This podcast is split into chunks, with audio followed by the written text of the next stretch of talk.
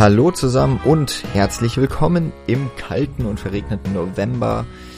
Wir sind heute zu zweit hier bei der Cine Couch. Das äh, ja, ist zum einen der Nils. Hallo und der Jan. Genau. Also bei mir ist es zumindest irgendwie draußen ziemlich ungemütlich schon. ja, ich unterstreiche das doppelt. Ist in Berlin also nicht anders. Nee, Berlin ist gerade kalt und nass und grau und ich find's ziemlich furchtbar.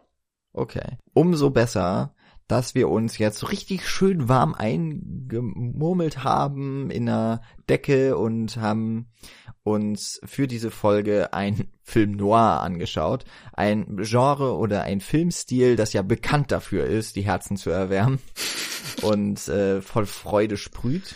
Ja, die, die Sonnenseite des Lebens quasi wird thematisiert. Alles wunderbar. Nur nette Menschen, denen tolle Dinge passieren. Genau, das sind so diese, diese lighthearted, alles schön ausgeleuchtet und ach, einfach ein Witz nach dem anderen, das ist der Wahnsinn. Nee, warte mal. Das war das, das war irgendeine andere Genre. Hm. Gibt's das überhaupt? Hm, eine Screwball-Comedy vielleicht? Ja, vielleicht. Vielleicht Paddington oder so. Äh, ja, der soll ja toll sein. Habe ich ja. tatsächlich noch. Habe ich auch bisher nur gehört und nicht gesehen. Ich hm. glaube, ich bin einfach zu zynisch und äh, überhaupt für, für solche Art von Filmen. Ich habe immer das Gefühl, die können dann, ich hasse sie einfach dafür, dass sie gute Laune verströmen. Oh, ja, dann haben wir jetzt wirklich das richtige, dann haben wir jetzt die ja, richtige ja. Jahreszeit erwischt. Also wir haben den Horror Oktober ja abgeschlossen, haben uns da natürlich nicht mit 13 Podcasts, aber doch mit drei sehr unterschiedlichen Filmen ja beteiligt. Äh, jetzt eben in der letzten Folge hatten wir mit Alien auch wieder einen Klassiker. Und jetzt äh, der Film Noir ist ja ein unter Filmwissenschaftlern, wir haben es glaube ich schon häufiger mal besprochen, es ist immer noch nicht so ganz geklärt oder es gibt verschiedene Sichtweisen darauf, ist das nun ein Genre oder ist das ein Filmstil? Wir werden da jetzt heute nicht ganz vertieft, glaube ich, nochmal drauf eingehen, weil, wie gesagt, wir haben schon häufiger mal über Noir gesprochen und bin mir ziemlich sicher, dass wir ähm, auch diese Thematik, dieses Fass schon mal aufgemacht haben und wahrscheinlich auch nicht wirklich zu einem Fazit gekommen sind. Wir haben jetzt aber diesmal einen ausgewählt, der mir tatsächlich noch gar nichts gesagt hat. Also ich fand aber den Titel, als du ihn vorgeschlagen hast, einfach irgendwie interessant. Also er klang vielversprechend. Und als ich jetzt den Film geguckt habe, kann ich schon mal gleich sagen, obwohl ich jetzt kein Riesenexperte im Thema Film Noir bin, hatte ich das Gefühl, er hat doch schon einige Unterschiede aufgewiesen zu dem, was ich als den klassischen Film Noir bezeichnen würde. Mhm. Ist ja auch äh, 1957 erschienen, also ist jetzt keiner der ganz frühen, aber schon noch, glaube ich, der so in diese klassische ja, eher, eher späte Phase. Also wir könnten ja zumindest so weit ausholen, also Film Noir gilt zumindest ähm, zeitlich gesehen als eine Reihe von amerikanischen Filmen von 1941 bis also damals mit äh, The Maltese Falcon mhm. bis 59 mit äh, Orson Welles Touch of Evil mit der legendären Plansequenz. Ich glaube, in dem Rahmen haben wir auch über Noir als äh, Genre oder Stil oder alles, was es sein könnte, gesprochen. Auf jeden Fall ist dann 57 schon die, die Spätphase eigentlich. Es sind halt ursprünglich diese Kriminalromane, gewesen, die dann verfilmt wurden, alle irgendwie mit viel Schattenseiten des Lebens, mit einer ähm, großen Kontraststimmung zwischen ähm, Licht und Schatten, hell und dunkel, also auch in der Bildgestaltung. Und alles andere kann man sich dann wirklich in anderen Podcasts anhören oder in anderen ähm, äh, ja, Wikipedia-Artikeln durchlesen oder wie auch immer. Aber wie du schon sagst, es gibt irgendwie Unterschiede und alleine dadurch, dass es hier irgendwie keinen offensichtlichen Kriminalfall gibt und keinen Ermittler, kann man schon sagen, da ist ein Unterschied zum klassischen Noir vorhanden. Ich gehe noch mal kurz einen Schritt zurück. Warum sprechen wir heute über einen Film Noir? Wir haben ja äh, unsere treuen Zuhörerinnen werden es bemerkt haben, gerade in diesem Jahr uns sehr stark an diesen Themenmonaten, die vor allem über Twitter, aber auch Letterbox zum Beispiel so ihre Runden machen, befasst und uns so ein bisschen daran entlang gehangelt. Den Horror Oktober habe ich erwähnt, wir hatten den Japanuary ganz am Anfang des Jahres, den Martial Arts im März und so weiter. Und der November ist seit einigen Jahren, also es ist jetzt auch bestimmt schon das dritte oder vierte Jahr, dass wir uns damit auch befassen, zum Noir-Vember ausgerufen. Und dementsprechend werden Filmliebhaberinnen dazu aufgerufen, sich dem Noir zu nähern und darüber zu reden, zu schreiben, wie auch immer sich auszutauschen. Also das Prinzip hinter diesen Aktionen ist ja letztlich immer das gleiche.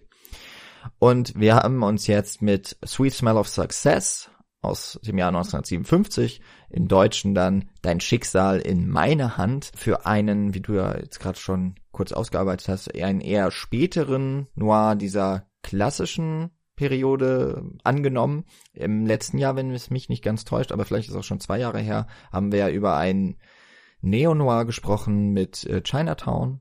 Mhm. Woran man eben auch so merkt, es gab dann mal so in den äh, 70er, 80er Jahren auch so äh, eine stärkere Phase, wo eben quasi so die Elemente des Noirs wieder aufgegriffen wurden. Im Falle von Chinatown auch wieder eine Kriminalgeschichte eingebaut, aber zum Beispiel auch Blade Runner zählt so als Science Fiction Noir. Also es gab dann so eine Zeit, da hat man sich wieder auf diesen Stil zurück besonnen und das habe ich glaube ich auch noch so mitgenommen aus dem Studium.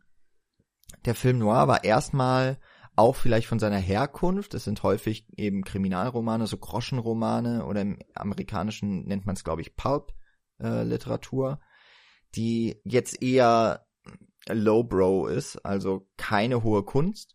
Und die Filme wurden dementsprechend auch eher als so Ware für, naja, so dass das normale Publikum nicht so sehr als Filmkunst wahrgenommen, zumindest zuerst. Und ich glaube, dass auch das so etwas war, das, was dann über die französische Filmkritik, wie auch so die, dieses eher Erkunden des Filmauteurs wo dann zum Beispiel auch John Ford und Alfred Hitchcock auf einmal zu großen, zu den großen ähm, Regisseuren ihrer Zeit, aber auch schon der Filmgeschichte damals gezählt wurden und so Neudenken eigentlich auch in der Filmkritik an, äh, begonnen hat. Und der Film Noir dann eigentlich auch so eher im Nachhinein zu, zum einen als so eine, ich sag jetzt mal, als ein Stil begriffen wurde und gar nicht so von vornherein, sondern das wurden halt so Filme, die wurden gemacht und haben aber eine Ähnlichkeit aufgewiesen. So wurde es, glaube ich, dann wissenschaftlich häufig begriffen.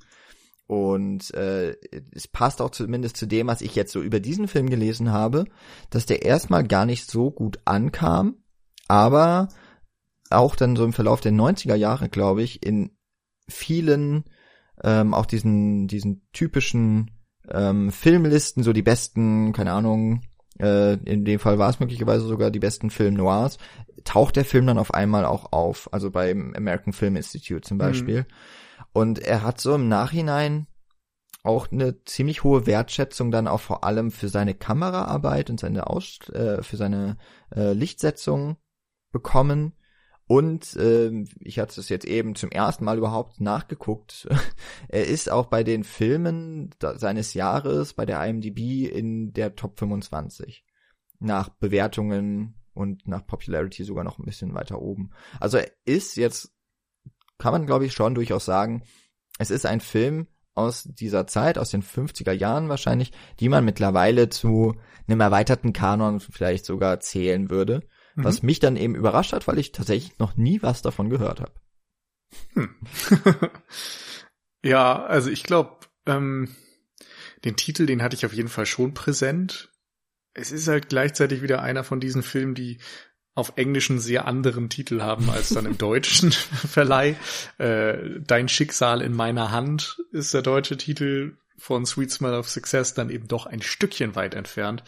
Ähm, ich glaube, hier ist es so, dass äh, der Regisseur Alexander McKendrick eben auch einer ist, der durchaus von Filmemachern geschätzt wird, aber jetzt nicht die A-Liga der Popularität jemals erklommen hat. Ähm, man kennt ihn vielleicht vor allem eben von diesem Film und von Lady Killers mhm. mit Alec Guinness in der Hauptrolle. Ansonsten sind das viele Filme, die jetzt eher äh, Eingeweihten etwas sagen als irgendjemanden, der sich ein bisschen rudimentärer mit dem Medium Film beschäftigt.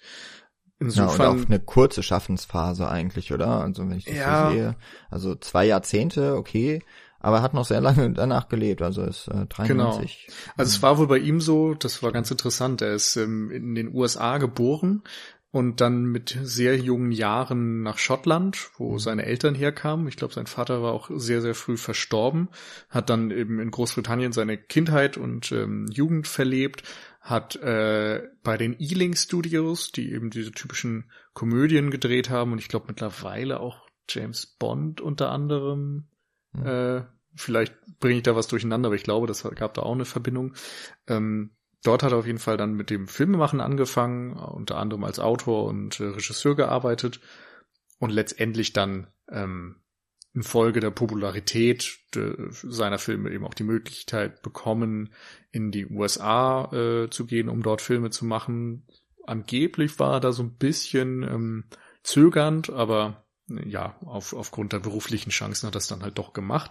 Ihm wurde dann Sweet Smile of Success angeboten.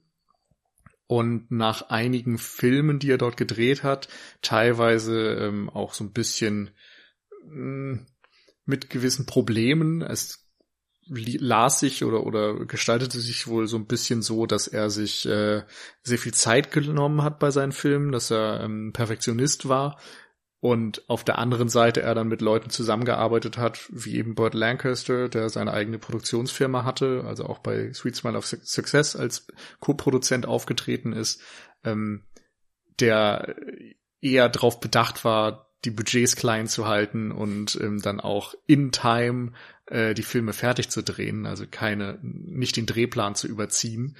Und insofern sind die dann so ein bisschen auf dieser Ebene aneinander geraten und äh, beim Nachfolgefilm wollten sie eigentlich zusammenarbeiten und nach einer Woche wurde Alexander McHenrick gefeuert. und äh, ja, hat dann auch immer mal wieder ein paar Jahre Pause gemacht irgendwie. Ich glaube, dieses ganze Arbeiten im System Hollywood hat ihm nicht so sonderlich zugesagt und Ende der 60er hat er dann als ähm, ja, Lehrer oder, oder, oder Professor angefangen an der California School of Arts und dort Film unterrichtet.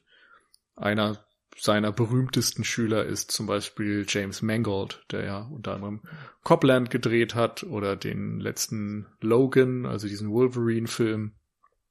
Und äh, ja, auf der Criterion Collection Disc hat äh, James Mangold dann auch ein Interview, wo er ein bisschen über seine Zusammenarbeit als, als Tutor quasi oder nee, Mentor eher als Mentorbeziehung. Also Alexander McKendrick war an der Uni sein Mentor und hat ihm dann auch so ein bisschen durch Studium geleitet. Sehr interessant auf jeden Fall. Genau, insofern auch dann wieder ein interessanter Werdegang, so von Ami zum Briten, vom britischen Filmemacher zum amerikanischen Filmemacher hin zum Uni-Professor. Also ein Karriereweg, den vielleicht wenige andere äh, auf diese Art und Weise erleben. Ja, und es klingt ja dann, also wenn man eben erstmal so drauf blickt, hat man einfach das Gefühl, okay, der hat halt, also dass es eher so eine gescheiterte Karriere war, aber es scheint ja dann doch irgendwie einen guten, ein gutes Ende gefunden zu haben und äh, er ist ja dann, also so eine Professur ist ja auch nicht verkehrt. Ja, ich glaube, er war zumindest mit sich selbst im Reinen. Du hast äh, eben schon Burt Lancaster genannt. Das ist sicherlich der der bekannteste Name, würde ich jetzt mal sagen. Er ist auch Mitproduzent äh, dieses Films. Ähm, hat ja, also er hat eine sehr, sehr große Karriere, wobei ich auch, also ich kenne ihn, ich, man kennt auch sein Gesicht, aber ich habe, glaube ich, auch jetzt noch gar keinen Film von ihm vorher gesehen gehabt. Oh, richtig. Also ich habe jetzt nochmal so durchgeguckt schnell, aber ich glaube tatsächlich, Zumindest ähm, bewusst habe ich da jetzt gar nichts mehr so Erinnerung. Er ist ja eigentlich auch eher so ein Abenteuerfilmdarsteller. Also habe ich ihn zumindest im, im Kopf gehabt, dann eben doch so als Pirat, als äh, Soldat, glaube ich, auch häufiger mal. Mhm. Ähm, und ich habe ihn jetzt hier auch, ähm, er taucht ja relativ spät erst in der Handlung eigentlich auf. Ähm, war ich äh, quasi, hatte ich das Gefühl, eigentlich eher so gegen sein ging seine sein sein öffentliches Erscheinungsbild irgendwie ein bisschen besetzt. Aber vielleicht irre ich mich da auch. Also da bin ich eben auch äh, ein, etwas unbeschrieben. Ja, ich muss ehrlich gesagt sagen, also ich habe auf jeden Fall schon Filme mit ihm gesehen, aber ich kann mich nur an äh, Bergman auf Alcatraz hm. wirklich bewusst erinnern, dass ich den mit ihm in der Hauptrolle gesehen habe. Und bei einigen anderen müsste ich jetzt erstmal nach sehen. ähm, er hat halt eine sehr äh, prägnante Persona, finde ich. Und ähm, dadurch, dass er extrem groß ist und mhm. so aufrecht steht, strahlt er irgendwie so eine gewisse Eleganz aus. Aber es geht irgendwie auch immer so eine Gefahr von ihm aus, finde ja. ich. Ja. Also er ist Ja, ich glaube, ähm, im Bonusmaterial sagte Alexander McKendrick auch so ein bisschen, dass es wie so ein, äh, er hat sowohl eine Aura eines äh, wilden Tiers. und dass irgendwie, sobald er in den Raum kommt, irgendwie etwas anders ist. Das finde ich ganz spannend. Ja, ja, das trifft auf jeden Fall ganz gut. Ich fand nämlich auch, dass er so eine, in seiner Ruhe und Gelassenheit hat er immer so was Bedrohliches. Und man hat mhm. das Gefühl, dass er immer auch derjenige ist, der so das Heft in der Hand hält. Also in jeder Szene, in der er auftritt, er trägt ja auch eine Brille und äh, hat so ein äh, sehr, also er ist ja ein, ein Kolumnist, also ein Journalist. Und er hat auch so eine, in diesem intellektuellen Kreis irgendwie hat er dann auch so eine gewisse Art von Autorität. Also es ist ganz, ganz äh, nuanciert da gespielt, aber es kam für mich sofort irgendwie rüber und es passt ja auch zu den Beziehungen, die dann von ihm so ausgehen. Denn äh, letztlich erzählt ja Sweet Smell of Success. Ich würde mal beim Originaltitel bleiben. Ich mag ihn nämlich auch irgendwie mehr. Hat ja auch eine Alliteration. Ähm, ist es ja im Grunde eine Dreiecks oder vielleicht sogar eher eine Vierecks-Beziehung. also es, ähm, im Endeffekt dreht sich alles um die Schwester von, wie heißt er, J.J. Hansecker. Ja. Das ist Burt Lancaster und die Schwester Susan. Ähm, sie ist jünger als er. Ähm, sie leben gemeinsam und ähm, Susan hat sich in einen Musiker Steve Dallas verguckt. Die wollen sogar heiraten, aber der äh, ihr älterer Bruder hat offensichtlich irgendetwas gegen diese ähm, bevorstehende Heirat, eigentlich schon allein gegen diese Beziehung und hatte dafür schon einmal einen PR, PR-Agent, PR-Agent, äh, Sidney Falco angesetzt, gespielt von Tony Curtis. Der sollte dieses Paar auseinanderbringen, hat es aber nicht geschafft. Und ähm, er versucht so immer in diese Kolumnen von Hansecker zu kommen mit seinen äh, Klienten und ähm, glaubt eben, weil er diesen Gefallen von JJ Hansecker nicht erfüllen konnte, dass der ihn jetzt quasi mit Nichtbeachtung bestraft und damit eben auch sein sein Lebensunterhalt bedroht und äh, Genau. Und jetzt geht's dann eigentlich in der Handlung darum, dass der Cine Falco versucht, dieses Versprechen noch nachzuholen. Und Hans Secker, also Burt Lancasters Figur, Charakter, ist dann eben irgendwie immer derjenige, von dem so, ja, was ich eben schon meinte, so diese Autorität irgendwie ausgeht und auch so eine Bedrohung. Mhm. Und äh, der auch zumindest erstmal vordergründig alle Fäden so in seiner Hand hält, was aber dein Schicksal in meiner Hand. genau. Aber es ist nur was Oberflächliches. Also in der Tat ist es dann dann doch nicht so. Er, er spielt sich das quasi, glaube ich, auch so ein bisschen selber vor und mhm. ähm, sorgt dafür ja auch so eigentlich dann letztlich für das da, dazu, dass alle, dass diese Welt so zusammenbricht, wie er sie sich eigentlich wünscht. Wäre jetzt mal so meine, meine kurze Zusammenfassung mit auch schon so ein bisschen Interpretation. Aber du bist schon ein bisschen dagegen, habe ich gemerkt. Ja, ich ja? bin ein bisschen dagegen, weil ähm, für mich ist er wirklich eine Figur, die die Fäden in der Hand hat und mhm. sich das nicht nur einbildet.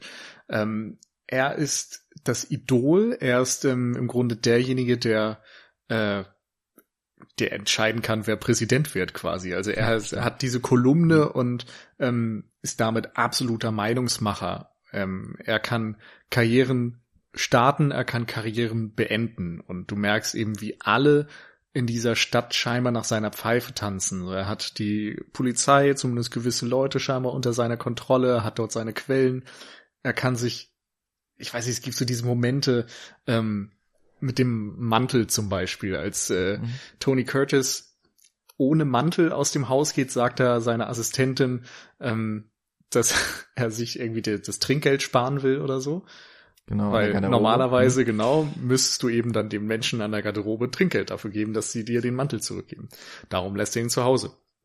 Und als er dann später zusammen mit Burt Lancasters Charakter diese Garderobe verlässt, wird er eben darauf hingewiesen, vorhin, ach, kein Mantel dabei, wolltest dir wohl das Trinkgeld sparen, während Burt Lancaster seinen Mantel entgegennimmt und kein Trinkgeld zahlt. Und zwar, weil er sich's erlauben kann. Weil jeder in dieser Stadt äh, ihm äh, mit diesem riesen Respekt begegnet und ähm, auch die diese erste Szene, als er zum ersten Mal im Bild ist, da kommt Tony Curtis und muss sich einen extra Stuhl nehmen. Er kann nicht neben Burt Lancasters Figur sitzen. Der sieht ihn gar nicht an und äh, behandelt ihn wirklich ultra abweisend. Mhm. Und äh, da finde ich schon sowas drin, dass er sich das erlauben kann. Das zeigt, dass er sich das eben nicht nur selbst einbildet, sondern das ist tatsächlich eine absolute Autoritätsfigur und wir hatten ja schon über diese Star-Persona von mhm. ähm, Burt Lancaster gesprochen, die das eben auch perfekt äh, wiedergibt. Und darum denke ich, ist es eher ein Film, wo dieses Machtgefälle dann auch thematisiert wird und wenn er stolpert, dann eigentlich nur über seine eigene Hybris oder vielleicht, und da würde ich dann noch äh, nachher ein bisschen interpretieren, darüber, dass er tatsächlich dann auch selbst immer nur das Schlechteste von Menschen denkt. Hm. Ähm, es gibt diesen Satz, I wouldn't hire you if you didn't lie. Das sagt er zu Tony Curtis und macht ihm im Grunde deutlich, dass diese ähm, Pressemenschen nur für ihn wertvoll sind, wenn sie in der Lage sind zu lügen. Und Tony Curtis wiederum erzählt eigentlich am Ende die Wahrheit, aber weil Burt Lancaster ihm das nicht glauben will, ähm, stürzen sie letztendlich komplett ins Unheil. Insofern ist es irgendwie so eine Charakterschwäche von Burt Lancasters Figur, und äh, das ist aus meiner Sicht das, worum es ein bisschen ähm, geht in diesem Film. Hm. Ja, okay, ja, du hast schon recht, ja, das ist tatsächlich so, er ist diese, diese Institution in der Welt, die wir gezeigt bekommen und alle, ja, tanzen tatsächlich so nach seiner Pfeife, aber am Ende, vielleicht ist das dann auch ähm, vielleicht auch noch so die, die zweite Geschichte. Es ist ja auch so eine, ein emanzipatorischer Akt, der sich dann vollzieht, dass sich ja dann tatsächlich Susan aus seiner, aus dieser Fuchtel befreit. Mhm. Also ob das jetzt dann ein gutes Ende hat oder nicht, das äh, bleibt offen. Steht ja dann einfach nur the end, wenn sie geht und ihn verlässt. Aber für ihn ist es, vielleicht ist es dann auch tatsächlich so die erste wirkliche Niederlage, die er mal einstecken muss. So das erste Mal, wo er wirklich merkt, okay, ich habe doch nicht die Macht über alles. Ja, das, vielleicht. Das wäre diese Hybris, die du beschrieben genau. hast. Also das wirklich, er, über, er überzieht den Bogen, er überspannt den Bogen dann nämlich wirklich am Ende, mm, wo er ja seine, wo quasi durch sein Strippenziehen ja er seine Schwester fast selbst in den äh, fast in den Selbstmord treibt, ohne dass ihm das so richtig bewusst ist. Genau. Ja. Wo er auch wegschaut, ja. Das hat dann auch tatsächlich so ähm, diese Elemente, finde ich, die ich mit dem Film Noir auch verbinde. Also zum einen ist es ein Film, der eigentlich, glaube ich, nur nachts spielt es ist immer nasse Straßen und so, dadurch mhm. äh, wird diese Beleuchtung, es ist natürlich in, äh, es ist in Schwarz-Weiß fotografiert, in sehr, sehr schönem Schwarz-Weiß, muss ich sagen. Du hattest jetzt äh, die Criterion äh, genau. Blu-ray, genau. ist es? Ja. Oder was? Ja, ja die Criterion ähm, Blu-ray. Ausgeliehen. Ich nehme an, dass die hervorragend äh, abgetastet war. Ja, und, man kann sich nicht beschweren. und ich bin mir jetzt nicht sicher, ich habe ihn mir ähm, im Internet im Stream angeschaut, ähm, also über iTunes und oder doch, ich habe es noch über iTunes gemacht, auch wenn es das jetzt nicht mehr gibt. Ha, in your face, Apple. Ähm, weiß ich nicht, ob das das gleiche, äh, ob das die gleiche Grundlage war, könnte ich mir aber vorstellen. Äh, und auch das war, es lohnt sich, diesen Film in einer ähm, High-Definition-Fassung anzuschauen, weil er wirklich ähm, die, die, diese Nuancen von Schwarz und Weiß, die kommen hier wirklich schon sehr gut rüber. Ja. Ähm, und es ist wirklich eine, man, ja, so, ich kann es nur sagen, eigentlich wirklich große Kunst, wie das so alles eingefangen wurde durch die Kamera. Ähm, und es ist natürlich auch ein Film, der in der Stadt spielt und eine Handlung, die so nur in der Stadt passieren kann. Und weil ich habe so das Gefühl, genauso wie der Gangsterfilm, äh, der ja noch vorm Film Noir eigentlich so richtig in seiner Hochphase war.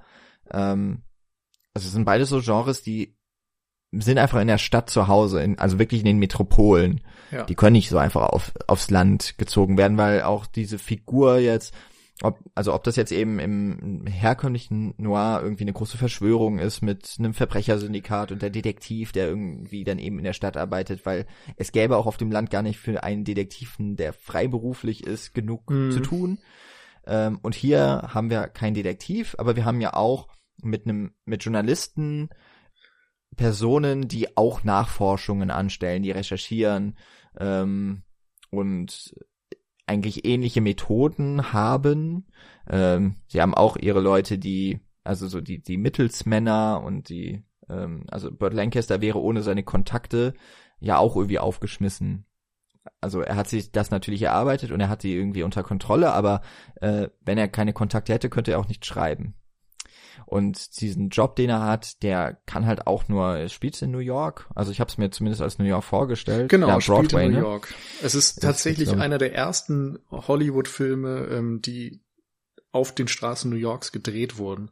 Also ah. natürlich gibt's immer diese Innenszenen, die dann wiederum in Studio irgendwo in LA gedreht wurden, aber die waren tatsächlich unterwegs in den Straßen New Yorks und ähm, eigentlich war das zu der Zeit total unüblich. Du hattest ja immer noch diese riesen Kameras mm. und äh, normalerweise wird ja auch so die Nouvelle Vague Anfang der 60er immer genannt als so die, die ersten, die auf die Straße gegangen sind, um dort zu drehen. Vielleicht noch der italienische Neorealismus in den 50ern. Stimmt, Aber in den USA fand das eigentlich erst später statt. Und hier sind sie eben dann schon dazu übergegangen, ähm, trotz des schweren Equipments äh, auf dem Broadway zu drehen. Und haben natürlich dann immer irgendwie versucht, Wege zu finden, um möglichst schnell wieder in die Innenräume zu kommen, um dann im Studio drehen zu können. Aber ja, das war hier natürlich dann schon etwas Besonderes, was man damals auch noch nicht so sehr gewohnt war. Den Kameramann James Wong Howe kann man an der Zeit, äh, an der Stelle nochmal hervorheben. Der hat zum Beispiel auch äh, John Frankenheimers Seconds fotografiert. Hm. Und äh, den hatte ich vor ein, zwei Wochen gesehen und war echt beeindruckt, was da an visuellen Ideen drin steckt. Also die ist so ein, so ein Paranoia-Thriller eigentlich und äh, gerade die Anfangssequenz ist unglaublich fotografiert. Also noch mit Snorri-Cam-Einsatz und sowas. Ich glaube, das erste Mal, dass ich jetzt so, also zeitlich gesehen, die, die erste Snorri-Cam, die ich jemals gesehen habe. Hm, krass.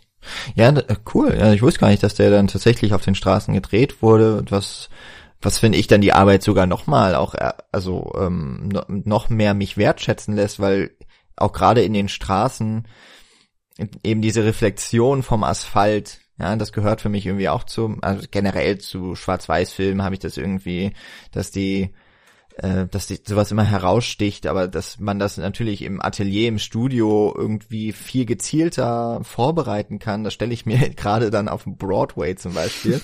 das das äh, ist ja ein Riesenakt und muss es auch damals schon gewesen sein mit den ganzen Genehmigungen. Krass. Also ja. ähm, dann, also er, der Film hatte auch so einen sehr ähm, es ist immer ein blödes Wort, aber ich finde so einen authentischen Charakter irgendwie. Also auch wenn ich jetzt eben so gesagt hat, ich glaube, es ist New York. Ich hatte es jetzt gar nicht mehr so richtig im Kopf, aber ich war, stimmt, der Broadway wurde auch genannt, glaube ich.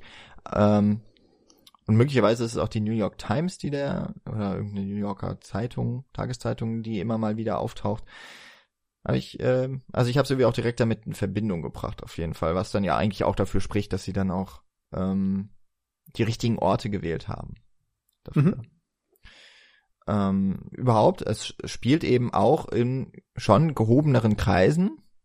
Also der Broadway, ich glaube, da ist sogar das Apartment von äh, den von na, den Handsackers. Also zumindest wird die Susan da vom Taxi hingefahren. Ja. Äh, nach diesem Bar. Das habe ich jetzt nicht mehr im Kopf, muss ich sagen.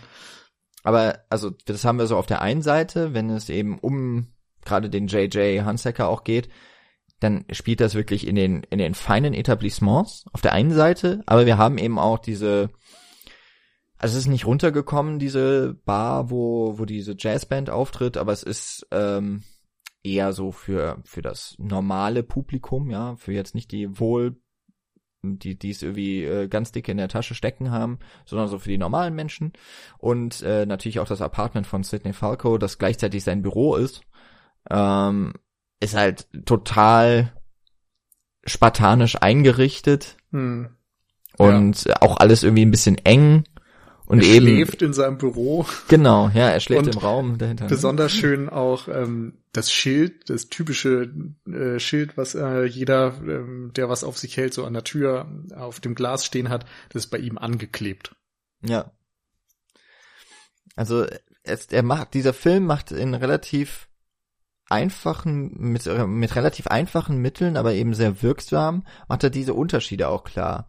Hm. Ich fand das auch, ähm, das hatte ich noch nie bei einem Film.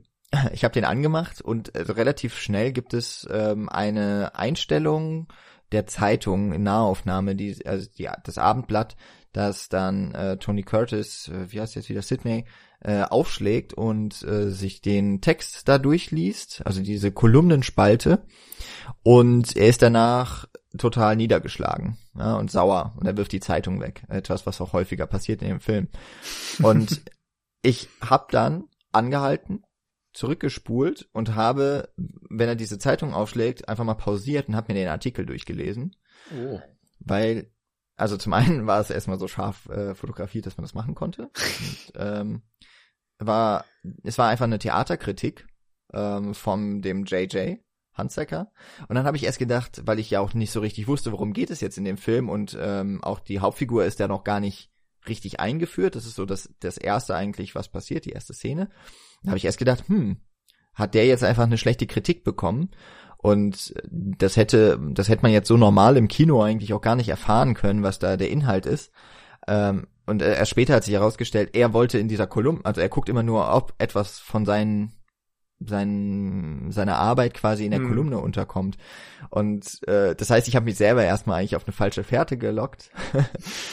ähm, aber auch da einfach, das ist so etwas, was ganz häufig natürlich in Filmen gemacht wird, wenn wenn es solche Kleinigkeiten sind, wie eben Texte oder sowas. Es gibt dann ja auch immer mal so diese großen äh, Erzählungen dann drumrum, dass zum Beispiel das Tagebuch, das äh, die Figur von Kevin Spacey in Seven hat, ja, dass jede Seite beschrieben ist mit irgendetwas, aber natürlich gar nicht jede Seite aufgeschlagen wird, aber was so diesen Perfektionismus dieser Erschaffung einer Welt, diese Illusion irgendwie in ihrer Vollkommenheit ähm, ausdrückt und eben auch die Arbeit, die so ein Team in einen Film steckt. Ja.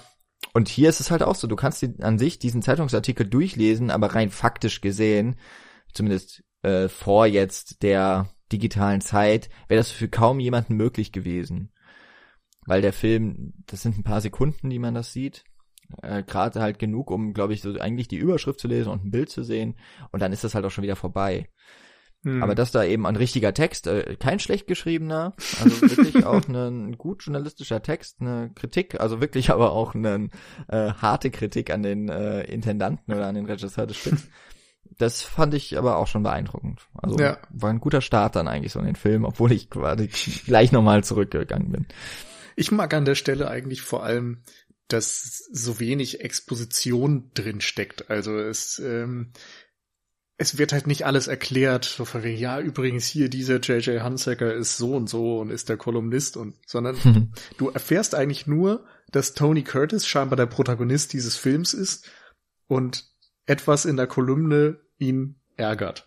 Und er einen Mhm. Plan hat, den er dann in der Folge sofort umsetzt, weil er auch dann zu dieser Jazzband geht und so weiter. Ähm, aber du weißt eigentlich nicht, was da abgeht. Und ja. sofort bist du in der Handlung. Du musst nicht genau wissen, was ähm, passiert, worum es geht. Aber ne, da- das, das Tempo ist schon da. Und die Erzählung legt schon los. Und das finde ich irgendwie sehr gut gelungen. Und ähm, ist auch ganz interessant. Ähm, Mac McKendrick hat, als er dann ähm, als Professor gearbeitet hat, so, so ein, ich glaube, 20 Filmregeln oder sowas aufgestellt, die er dann immer so ein bisschen an seine Studenten verteilt hat und gesagt hat, so darauf müsst ihr achten und eigentlich musste man dann jedes Mal, wenn man ein Drehbuch oder eine Szene besprochen hat, darauf achten, dass jede Regel befolgt wird und wenn nicht, dann musst du genau wissen, warum nicht und in welche Gefahr du dich möglicherweise dadurch begibst, dass du sie nicht befolgst. Und da waren dann auch so Sachen drin wie, es ist immer wichtig, wenn das Figuren vorausdenken und aktive Figuren sind immer interessanter als passive Figuren. Mhm. Und in dieser ähm, Szene hast du im Grunde beides perfekt vereint. Wir als Zuschauer raffen nicht, was passiert, aber wir sehen, dass die Figur weiß, was sie tut und dass sie ne, ihre, ihre Pläne hat und vorantreibt. Und überhaupt ist Tony Curtis als Sydney die ganze Zeit immer in Aktion und plant immer irgendwelche Dinge und hat schon, ist schon drei Gedanken weiter auf seinem Weg irgendwie ähm, Erfolg zu erlangen und dann eben Teil dieser High Society, um ähm, Handsacker zu werden. Und das ist der Drive, der den Film die ganze Zeit antreibt. Hm. Ja, also muss ich dir auch vollkommen zustimmen. Der Film hat von Anfang an ein wahnsinniges Tempo an den Tag gelegt. Also der ist auch wirklich, der Film ist auch mit, äh, ich glaube, 97 Minuten, komplett normale Länge. Ähm, aber es so viel passiert selten, auch in Filmen, die äh, mittlerweile Überlänge haben. Mhm. In, also wirklich in so kurzer Zeit wirklich nur das, das wirklich Notwendigste und eben auch viel irgendwie gelöst durch wenig bis gar keinen Dialog. Also ähm, es gibt, was wir am Anfang noch mitbekommen über Sidney Falco, ähm, er kommt, also er ist sauer, enttäuscht, wie auch immer, ähm, von etwas, was wir noch nicht verstehen können. Er geht in sein Büro, da ist eine Sekretärin, die ist am Telefonieren und erzählt ihm, dass irgendwie Leute quasi hinter ihm her sind, die, oder zumindest seine Auftraggeber, was auch immer die genau wollen, sind unzufrieden mit seiner Arbeit. Das heißt, wir haben auch eine Figur, die immer mit dem Rücken an die, äh, zur Wand steht also er, für ihn gibt's auch nur den Weg nach vorne. Hm. Und ähm, wir müssen tatsächlich auch wirklich als Zuschauer gar nicht erfahren oder nicht richtig durchschauen für lange Zeit, was eigentlich sein Plan ist, sondern es ist einfach nur, wir ähm, merken, er hat auch an sich keine andere Wahl. Deswegen ist es vielleicht auch ganz gut, dass wir so wenig wie möglich über seine Beweggründe so richtig erfahren, weil ansonsten würden wir anfangen zu überlegen, ja, mach das doch so oder mach so. Aber dadurch, dass wir eigentlich immer dann nur in die nächste Situation getrieben werden, ähm, finde ich, hat das so einen, ähm, wird so dieses Gefühl, die, das glaube ich, einfach den, äh, diesen Sidney Falco auch innewohnt, wird sehr gut dar darüber projiziert auch auf mich als Zuschauer. Hm. Ging dir das genau. auch so? Ja, würde ich auf jeden Fall unterschreiben. Und ich finde da eben auch wieder den Kontrast interessant, dass der eine immer ja in, in Bewegung ist, immer rastlos und so, und auf der anderen Seite ähm, Lancaster immer das kühle, kontrollierte ausstrahlt. Mhm. Das ist da immer der Gegenpol.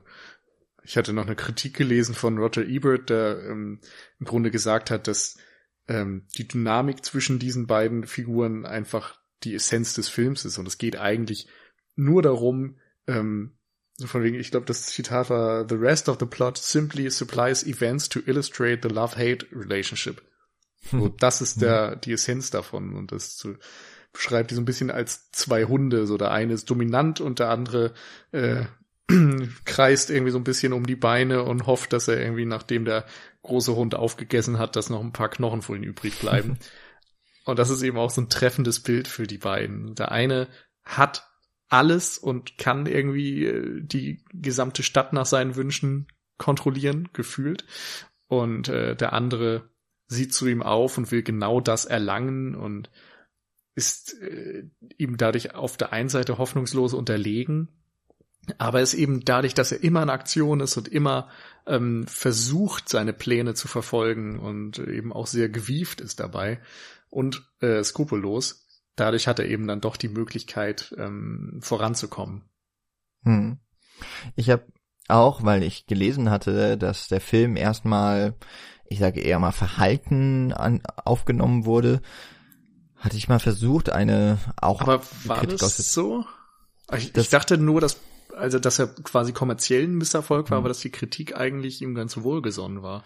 Aber vielleicht ja, also habe ich das, das, auch falsch. Das kam jetzt irgendwie nur so aus dem Wikipedia-Artikel, habe ich das so irgendwie mitgenommen und wollte dann eben mal eine Kritik aus der Zeit lesen, blöderweise. Also mir ist nur eingefallen, mal bei der Variety zu gucken. Mhm. Das ist ja nun mal so das älteste, oder mit dem Hollywood Reporter sind das die beiden ältesten Fachmagazine. Die Variety ähm, liegt sogar irgendwann im Film mal rum. Ich weiß nicht, ob dir das aufgefallen ist. Ja, oder? Gut, ja. dann, äh, ich war mir nicht mehr ganz sicher. Ähm, leider ist die Kritik äh, aus der tatsächlich von 56 ähm, nicht ganz äh, nicht komplett. Also man könnte ja, glaube ich, das Archiv quasi der Variety quasi abonnieren. Äh, ist mir aber zu teuer. Ähm, und da, da kommt noch relativ wenig bei raus. Aber Tony Curtis wird jetzt so, äh, wie wird's hier beschrieben, ähm, with an interesting performance, although somehow the character he plays is not quite all the heel as written.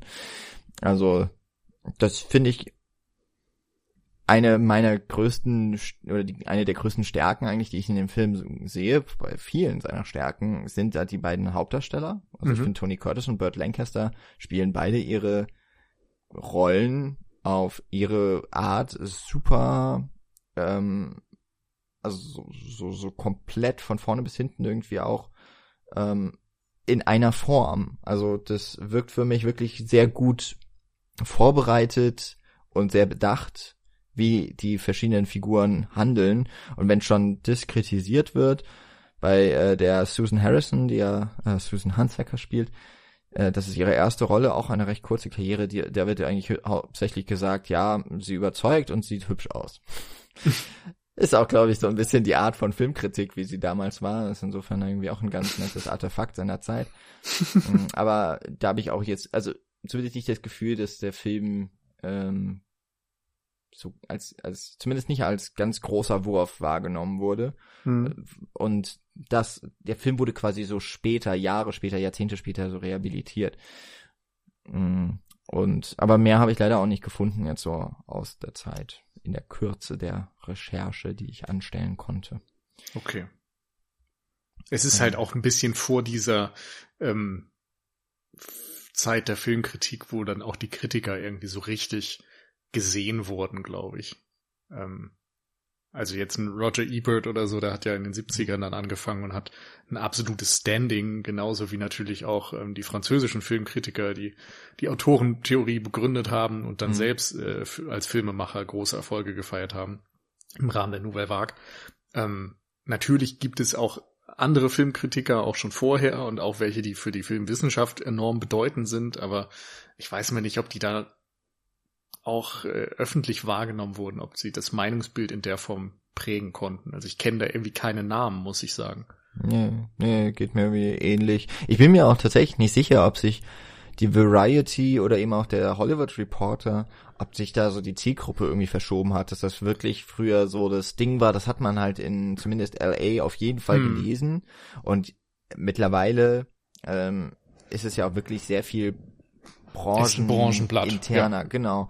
Also so wie bei uns eigentlich die Blickpunkt Film mhm. äh, für den deutschen Markt, das, das wird ja den normalen Film, ähm, den, den normalen Besucher, selbst ein, selbst des Kinos, einen, einen häufigen Kinogänger, glaube ich, interessieren die meisten Sachen gar nicht, weil es jetzt nicht so interessant ist, ob irgendeine Produktion aufgenommen wurde oder nicht. Ja. Also ähm, gut, das ist natürlich auch nur ein Bereich, aber es ist irgendwie so das, was finde ich so das Zentrum dieser Blätter ist und ich weiß gar nicht, ob sich das so geändert hat.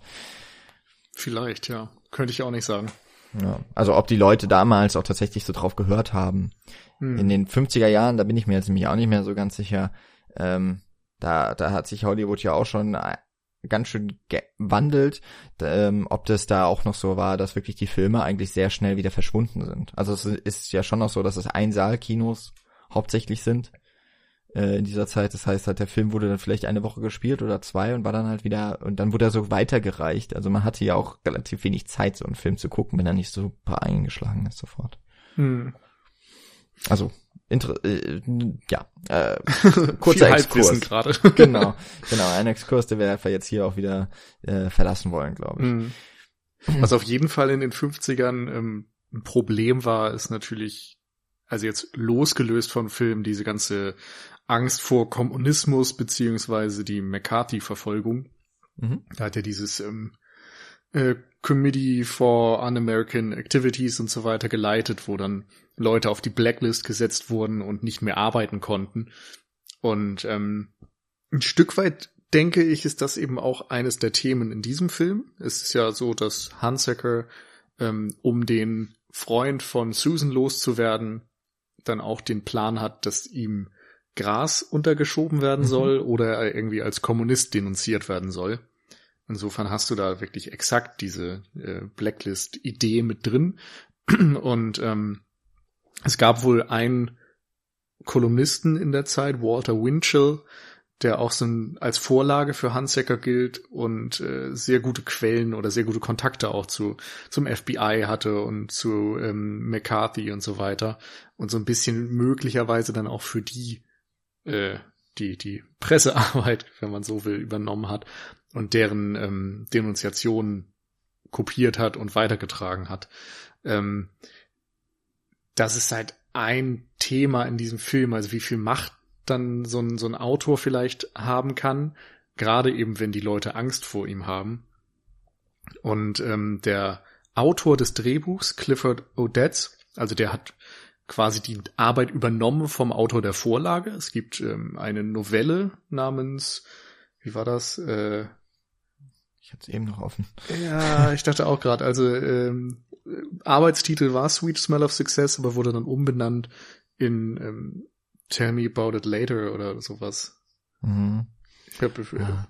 Reichen wir sonst nach. Tell Me About It Tomorrow, das war's. Ja. Genau. Ähm, Ernest Lehman hatte das geschrieben, hat dann die Rechte verkauft ähm, an die Produktionsfirma von Lancaster und wollte eigentlich selbst das Drehbuch schreiben und auch Regie führen, musste dann die Regie abgeben wegen ne, Debütant und mhm. überhaupt und äh, nicht genug Vertrauen ähm, und hat sich dann einem einen Monat vor Drehbeginn ähm, ein Magengeschwür zugezogen, so dass er nicht das Drehbuch letztendlich final schreiben konnte, wurde dann ersetzt von diesem benannten ähm, Clifford Odets und er wiederum war jemand, der Anfang der 50er vor dem Committee ausgesagt hat und irgendwie auch Leute angeschwärzt hat, insofern dort auch Schuldgefühle für sein eigenes Tun hatte und ähm, genau wusste, von was er da schreibt.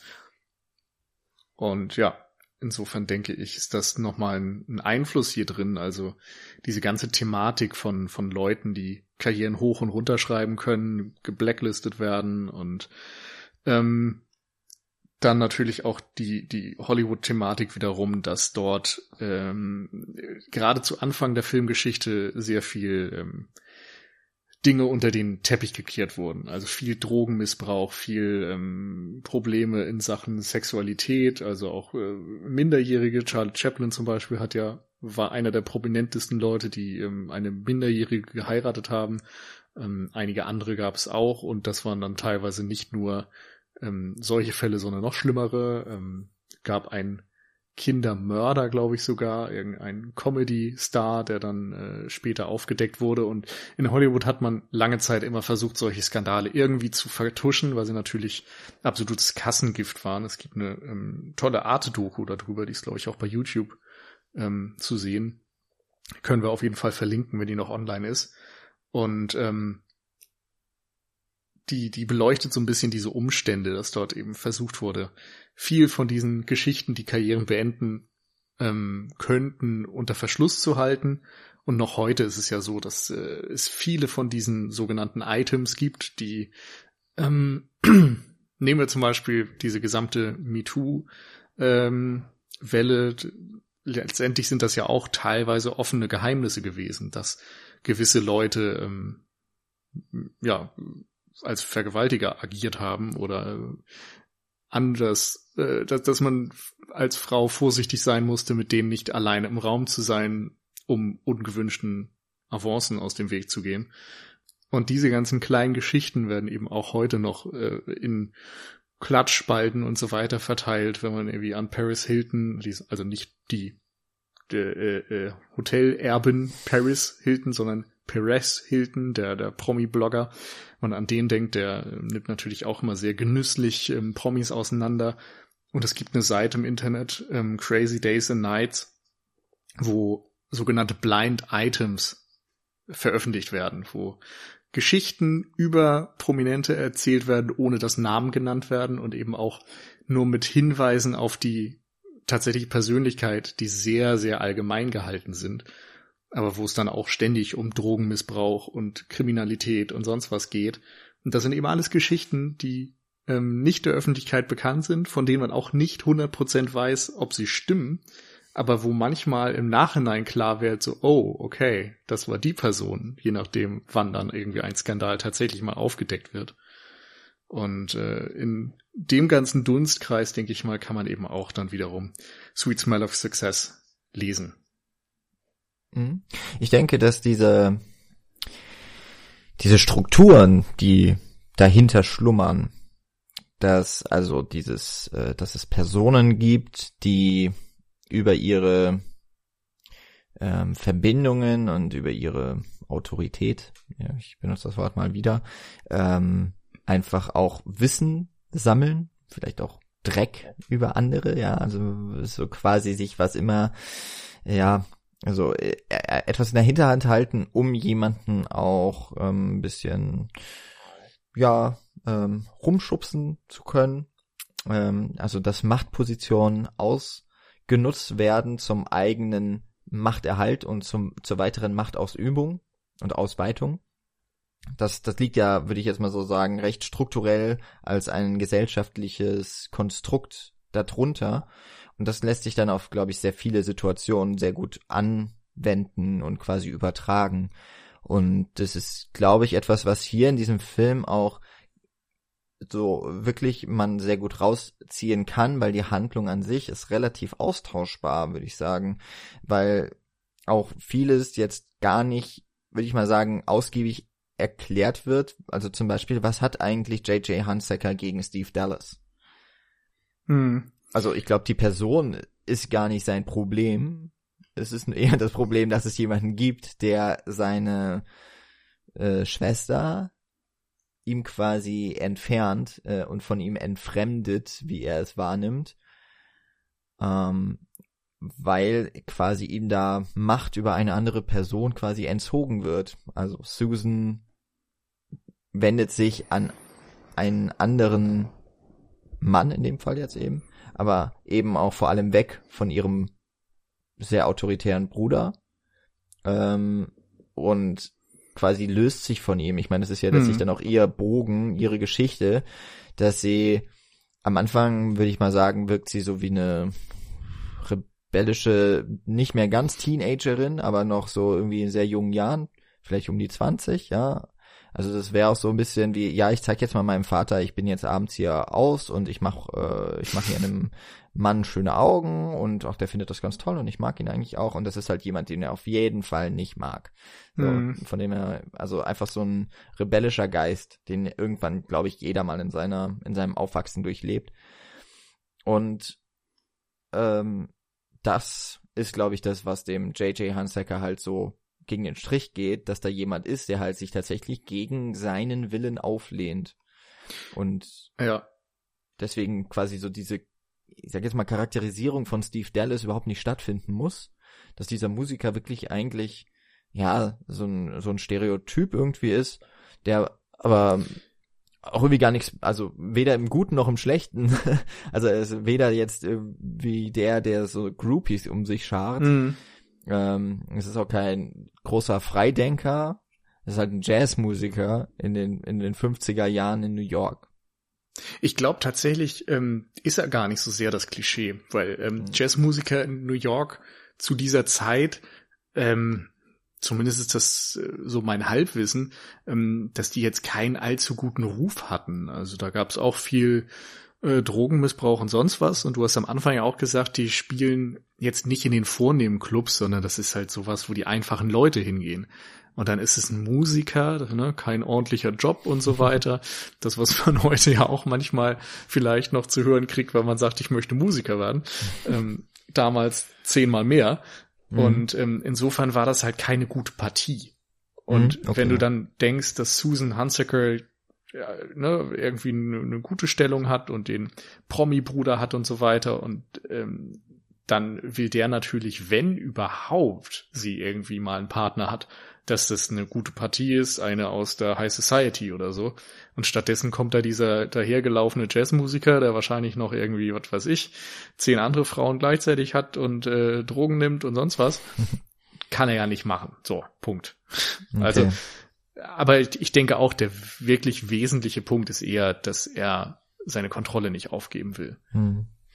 Ja, mir ist auch diese, also ich habe in die Beziehung von äh, JJ und Susan, glaube ich, auch mehr reingelesen, als da eigentlich wirklich gezeigt wird, weil viele Szenen gemeinsam haben sie ja gar nicht. Susan hm. taucht überhaupt relativ nebenbei immer nur auf. Also sie ist so ein bisschen der Spielball von den Männern. Ist sicherlich auch eine mh, hm, sehr spezielle Sichtweise auf die damalige Gesellschaft.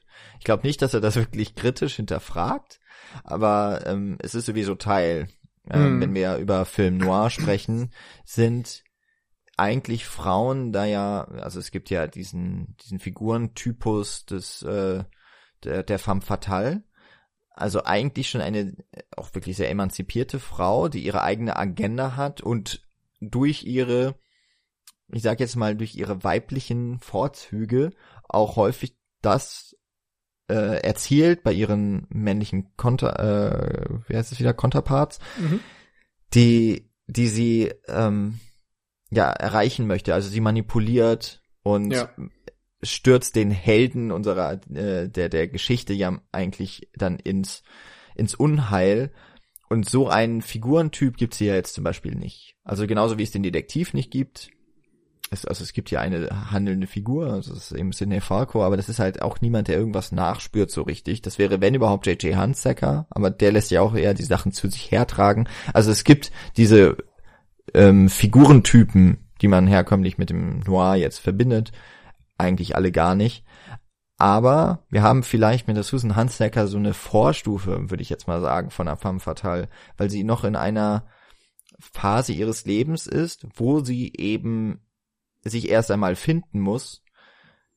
Also ich sag, äh, wenn ich das jetzt so erzähle, fällt mir selber auf, das klingt jetzt irgendwie so, als wäre das so ihre Geschichte, mhm. als wäre sie so im, im, sie steckt irgendwie, also sie ist schon so ein verbindendes Element in der Handlung, aber sie ist halt weit weg davon entfernt, Protagonistin oder sowas zu sein oder eine Heldin. Aber letztlich, der Film endet mit ihr, ja. wie sie wegschreitet und äh, quasi diese diese Machtstrukturen auch irgendwie tatsächlich ähm, hinter sich lässt und äh, dort ausbricht, wortwörtlich. Mm, aber äh, das ist, das ist dann so etwas, was am Ende irgendwie mit reinkommt und das ist quasi jetzt so dieser emanzipatorische Moment, äh, wo man vielleicht sagen könnte, das ist so, ich würde jetzt auch mal sagen, noch für das herkömmliche, für die herkömmlichen Hollywood-Geschichten, Handlungen in Filmen, ist es schon ähm, so noch relativ ungewöhnlich, würde ich sagen. Ich weiß gar nicht, mhm. ob es so, so viele richtig emanzipatorische Bewegungen da gab, jetzt außerhalb eben vielleicht dieser femme fatale. Ich würde schätzen, nein. und äh, für den Großteil seiner Handlung geht der Film ja auch ähm, in eine ähnliche Richtung, dass er eben die Frauenfiguren sehr, sehr klein hält und oftmals auch sehr schlecht behandelt. Mhm. Gerade die ähm, ja, ich habe den Namen nicht parat. die Vorzimmerdame von. Genau, die Vorzimmerdame, mhm. die er dann ähm, missbraucht und dafür sorgt, dass sie eigentlich sich für ihn, für seine Ziele prostituieren soll. Ähm, das ist natürlich äh, furchtbar und genauso, dass Susan im Grunde keine eigene ähm, Entscheidung über ihr Leben und ihr Liebesleben hat, sondern dass äh, eben JJ komplett alles für sie entscheidet und sie auch solche Angst vor ihm hat. Das ist ja auch so ein ähm, Detail in ihrer Beziehung, dass sie sich nicht auflehnt. Und als Zuschauer akzeptiert man das erstmal oder nimmt es so hin, ähm, dass von ihr jetzt nicht unbedingt ein, ein Wandel zu erwarten ist. Und gerade dadurch funktioniert das Ende eben umso besser, weil sie es dann doch schafft, ähm, ihre Agenda durchzusetzen. Ich glaube, sie legt dann auch diesen Pelzmantel ab, der so ein bisschen ähm, mit äh, JJ assoziiert wird. Also sie, sie äh, leitet ganz bewusst eine Trennung ein und, und einen Wandel von der Situation vorher, schwimmt sich frei, emanzipiert sich und ähm, könnte natürlich dann irgendwann ja eine Art femme fatale sein, aber ich würde auch sagen, eigentlich passt es nicht so richtig, weil sie natürlich weder ähm, mit ihrer Sexualität agiert, noch ähm, ja noch die Agenda hat, jetzt irgendwen aktiv ins Unheil zu treiben, sondern eigentlich nur diese beiden furchtbaren Männer hinter sich lassen will. Mhm. Das ist tatsächlich auch noch etwas, was eigentlich recht besonders ist, dass sie also das natürlich die Frauenfiguren, Frauenrollen kommen ja alle sehr dezent überhaupt nur vor, aber ich finde auch, dass sie gar nicht so stark inszeniert werden als Frauen. Also äh, hm. wie man das jetzt aus dieser männlichen Perspektive vielleicht auch noch gerade in den 50er Jahren und auch in anderen Kontexten erwarten würde, gerade weil das hier so eine sehr patriarchale Struktur ist, die vorherrscht. Ähm, und dieses, dieses äh, Verhältnis von Macht über andere Personen und eben auch die jüngere Schwester.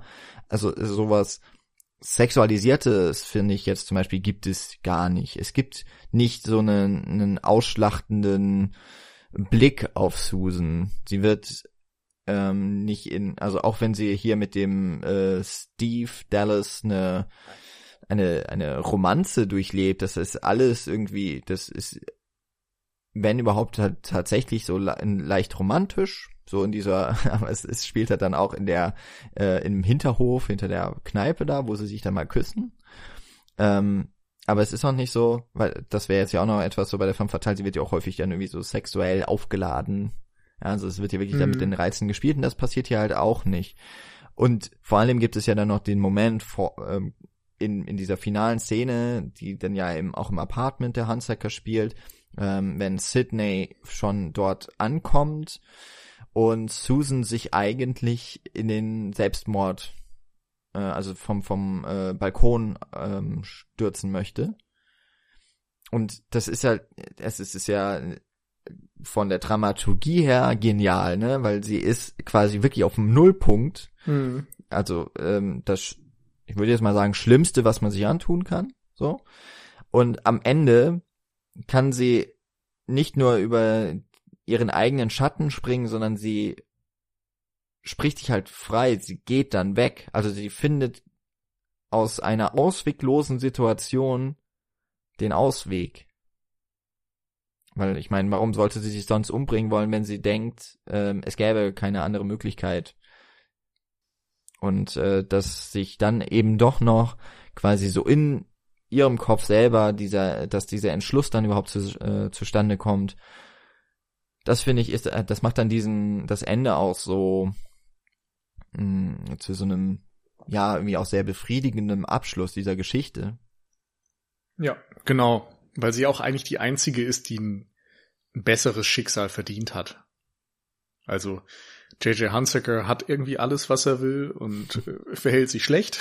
und ähm, der äh, Sydney Falco strebt nach Besserem, aber bekommt mhm. am Ende die Strafe dafür, dass er eben extrem unmoralisch handelt und wird ja von den korrupten Cops, glaube ich, dann aufgenommen.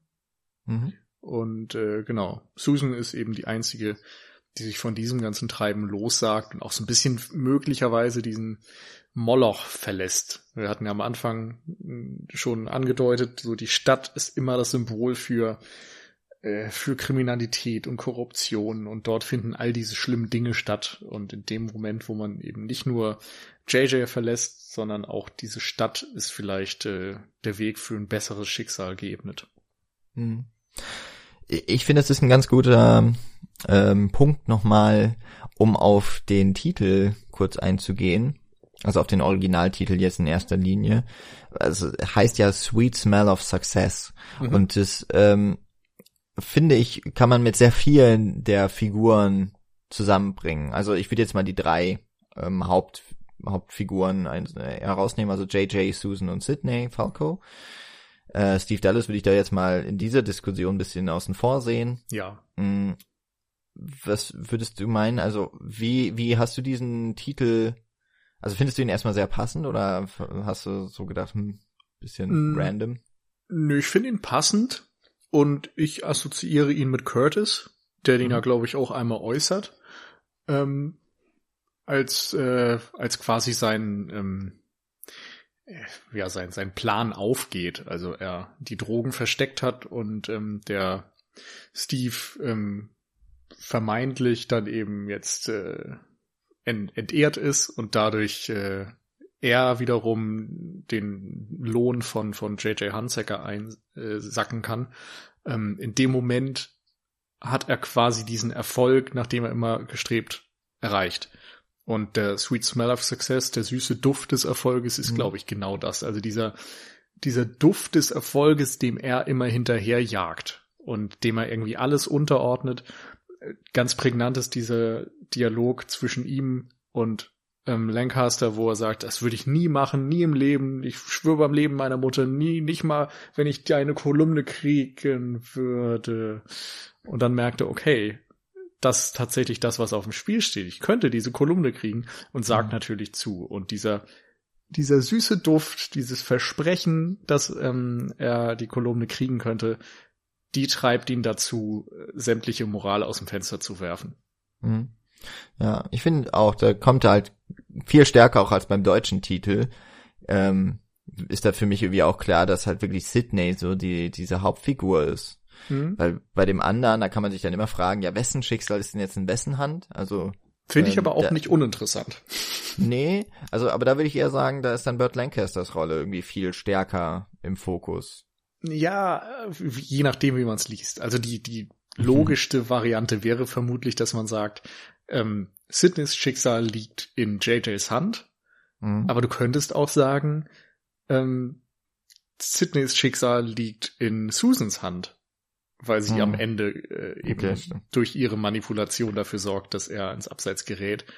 Ähm, oder und natürlich auch Susans Schicksal liegt in JJs Hand und genau, man könnte sogar den ganzen Film über eigentlich, wenn man so will. Ja, insofern da sind schon ein paar interessante Lesarten drin, aber ja, insgesamt mag ich eigentlich diesen diesen Charakter des Erfolges, der zum Verhängnis wird, lieber, ähm, weil es ja im Film Noir auch immer darum geht, dass da jemand ähm, stolpert, dass jemand in, ins Unheil gestürzt wird und teilweise ist das eben eine Charakterschwäche, die dazu führt, teilweise ist es einfach Unglück, teilweise ist es die femme fatale und in mhm. diesem Fall ist es eben ähm, ja eine Skrupellosigkeit und fehlende Moral, die einen dazu führt, über die Stränge zu schlagen. Oder im Fall von JJ diese Hybris, die wir am Anfang besprochen haben. Ja, was finde ich auch in dem englischen Originaltitel noch mitschwingt, ist ähm, auch so ein Urtopos auf jeden Fall nicht nur des Hollywood-Kinos, sondern der amerikanischen Geschichte ja überhaupt ist dieser American Dream. Genau. Und das ist ja, ne, du kannst dein Schicksal selbst in die Hand nehmen, also insofern passt auch Schicksal sehr gut, äh, dein Schicksal Großes zu erreichen, Erfolg from Rex to Riches, ähm, vom Tellerwäscher zum Millionär. Das ist der amerikanische Traum und das ist das, was Sydney möchte. Und ähm, dieses, es hat auch, man könnte es jetzt auch hier sehr gut so mal übertragen. Es ist ja irgendwie diese Wall Street, also aus äh, dem, dem, na, wie heißt der jetzt wieder der Regisseur? Alexander äh, McKendrick? Oder nee, nee ich meinte jetzt äh, von Wall Street. Äh, äh, äh, Oliver Stone? Genau, Oliver Stones äh, Film, ja, da ist ja auch, ähm, man könnte dann eigentlich hier den Sweet Smell of Success, genau den Titel könnte man auf Wall Street, äh, auf den ersten zumindest, äh, ja. übertragen, weil diese Konstellation von Charlie Sheen zu Michael Douglas eigentlich genau das gleiche ist wie Sidney Falke zu J.J. Hunsaker, dass da eine Figur ist, die ähm, großen Erfolg durch große Skrupellosigkeit und durch ein sehr vages Gefühl von Moralität oder ein, ein sehr eigenes Gefühl von Moralität vielleicht ähm, erreicht hat und dem man so nachstrebt, weil man diesen, ja, weil halt das auch die Downside quasi, also das ist äh, die, das Abseitige von diesem Gesellschaftsbild ist, von wegen, du kannst halt alles erreichen, was du willst, ist eben auch, dass das zu so einem, ja, dass das zu so einer Maxime wird, einfach nur Erfolg, dass alles andere und alle anderen Werte irgendwie dahinter fallen. Und ähm, insofern ist es auch eine Geschichte, die dann sehr gut in dieses ähm, Konstrukt des Film Noir auch fällt, weil die meisten Geschichten enden ja nicht gut. Hm. Ähm, oder zumindest nicht im Happy End. Manchmal vielleicht ein bisschen ambivalenter. Ähm, aber auf jeden Fall ist es ein sehr, ähm, na, jetzt fällt mir das Wort nicht ein, so ein depressiv, melancholisch, so, ja. Es ist eher im, so eine sehr melancholische Welt, in der sich das alles abspielt. Und ähm, ich meine, hier ist es jetzt am Ende auch, Sydney wird wahrscheinlich, äh, also er wird verprügelt, ne? Von diesem korrupten Cop. Mhm. JJ hat seine Schwester, die er irgendwie an sich halten wollte, auf jeden Fall verloren und es ist nicht ganz klar, ob die jetzt, also sie hat sich auf jeden Fall aus dessen Fuchtel irgendwie befreit, aber es ist jetzt zum Beispiel nicht klar, ob sie mit Dallas zusammenkommt oder was mit ihm überhaupt passiert ist. Ja. Also es ist am Ende so, ja, ähm, sie rennt raus in die in die Straßen New Yorks naja, und äh, wir haben jetzt New York hier nicht als das tollste Pflaster irgendwie kennengelernt. Ähm, ist auch ein Ende vielleicht dann eben auch, also mindestens ambivalent, aber auf jeden Fall mit einem, ja, so einem mulmigen Gefühl im Magen, würde ich mal sagen, wird man aus diesem Film dann eben auch entlassen. Ja. Und das ist ja etwas, was, wo ich dann auch sagen würde, ja, das passt irgendwie sehr gut auch zum Noir. Auf alle Fälle, genau. Ähm, also, dass wir hier nicht komplett irgendwie neben den Erwartungen und neben den Voraussetzungen des Novembers überhaupt diesen Film hier besprechen. Das wird ja auch nicht gehen. ja, ich finde auch, ähm, viele Dialogzeilen sind irgendwie typisch noir. Also, in diesen ganzen ähm, Bogart-Filmen als, ähm, ja, Raymond Chandler und so weiter, äh, also Raymond Chandler als Autor, mh, mm, dort sind ja viele von diesen Wortwitzen drin und viel schlagfertige Dialogzeilen und sowas.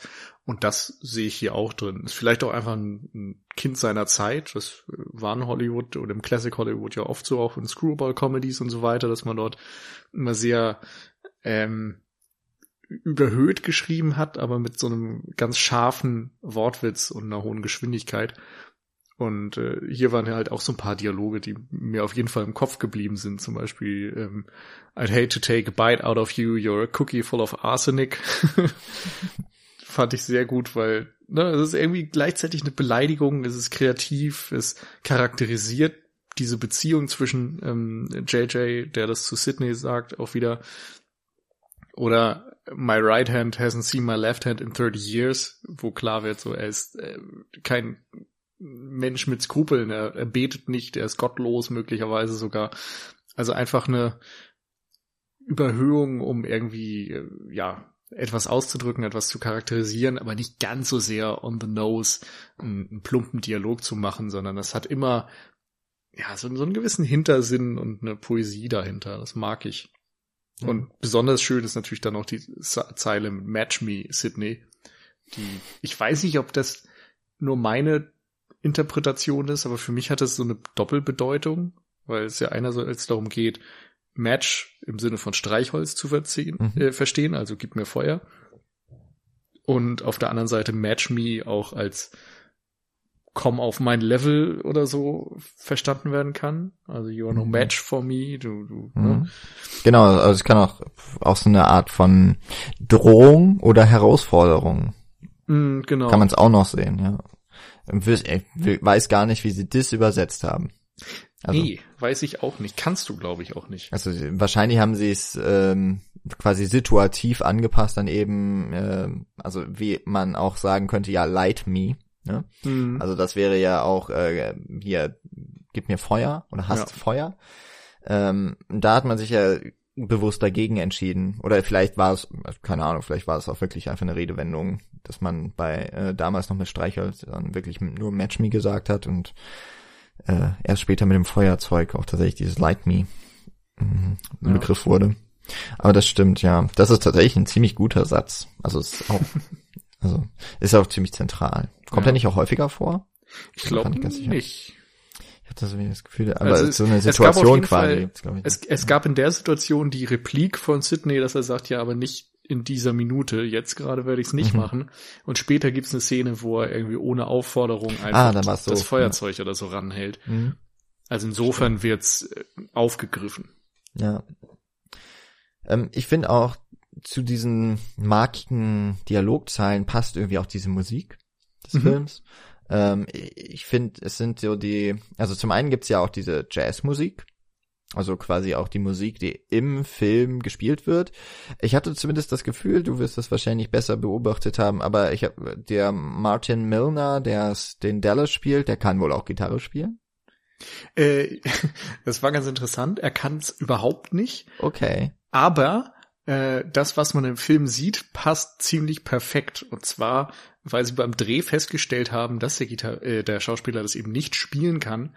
Und dann haben ähm, sie ganz einfache. Hat dieser James Wong Hao, der Kameramann, das mhm. halt so gefilmt, dass sie irgendwie die linke Hand und rechte Hand vertauscht, also unterschiedlich gefilmt haben. Die rechte Hand war dann tatsächlich der Schauspieler und die linke Hand auf dem Griffbrett war der tatsächliche Gitarrist aus diesem Jazz-Trio oder äh, Jazz-Quintett. Ach krass. Okay, ja. das sieht man, boah, cool. Ja. also wie, wie man das hinbekommt, stark. Ein Hoch aufs Criterion Booklet. Ja, das auch. Aber weil ich habe nämlich auch so, ich habe drauf geachtet, weil das ja auch sehr prominent das Griffbrett ähm, ja. Ähm, also der, der Gitarrenhals wird ja sehr, sehr prominent dann auch gezeigt. Aber es sind auch immer so Passagen, wo, wo jetzt nicht die ganz komplizierten Griffe, sondern es sind dann eher auch die Melodien, die dann so gespielt werden. Wo ich gedacht habe, naja, vielleicht bekommt man das auch mit ein bisschen Training, so äh, mal ein, zwei Wochen einfach immer das gleiche wiederholen, dann bekommt man das schon hin, wenn man nicht komplett irgendwie neben, ja, keine Ahnung, kein Rhythmusgefühl mhm. oder was auch immer hat. Mm, okay, ja. Aber das ist ja tatsächlich noch mal spannend. Viele, viele spannende Details drin.